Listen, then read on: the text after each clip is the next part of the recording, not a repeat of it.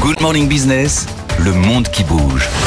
Mais Naouda, on a appris cette nuit hein, que le président des États-Unis, Joe Biden, va se rendre demain en Israël avant l'opération d'invasion terrestre à Gaza. L'Égypte, de son côté, redoute d'en faire les frais en voyant les Palestiniens pousser sur son territoire. Expliquez-nous.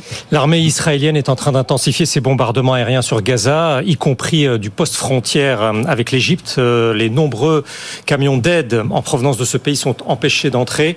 Le Caire réclame qu'Israël facilite le passage. Des cargaisons de matériel médical sont arrivées de Jordanie, des Émirats arabes unis et de Turquie par l'aéroport du nord du Sinaï euh, qui se trouve à une cinquantaine de kilomètres à la frontière sud du territoire palestinien.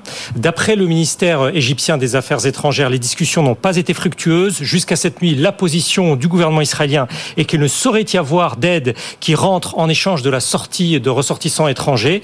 Mais ces dernières heures, le chef de la diplomatie américaine a annoncé depuis Israël qu'un plan a été élaboré pour que l'aide aux civils puisse passer sans bénéficier au mouvement palestinien Hamas.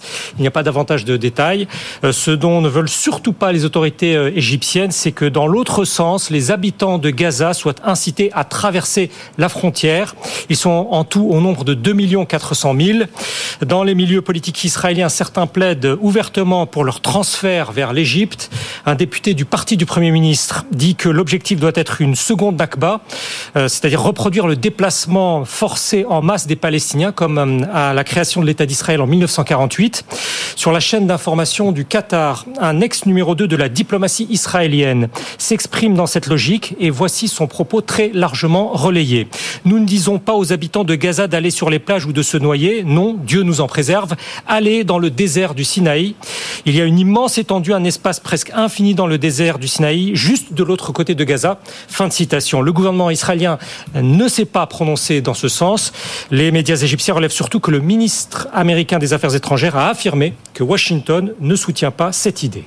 Quelle est la position euh, égyptienne dans, ce conflit entre Israël et le Hamas? On sait qu'il y avait l'Égypte est le premier pays à avoir fait un accord de paix hein, il y a très longtemps déjà euh, avec Israël et que ils ont évidemment ils craignent de, voir l'arrivée de ces réfugiés. Quelle est la position égyptienne? Alors euh, le Caire s'estime très mal récompensé de ses efforts contribuant à la sécurité israélienne. À Washington, le président de la commission des affaires étrangères de la Chambre des représentants, un républicain, nous l'avons dit ici, avait fait état de renseignements selon lesquels l'Égypte a averti Israël d'un risque d'attaque trois jours avant l'assaut du Hamas. À cet égard, le pouvoir du président Abdel Fattah Sisi juge avoir déjà fait tout le nécessaire, d'autant que remonte chez lui le mécontentement de la politique de conciliation.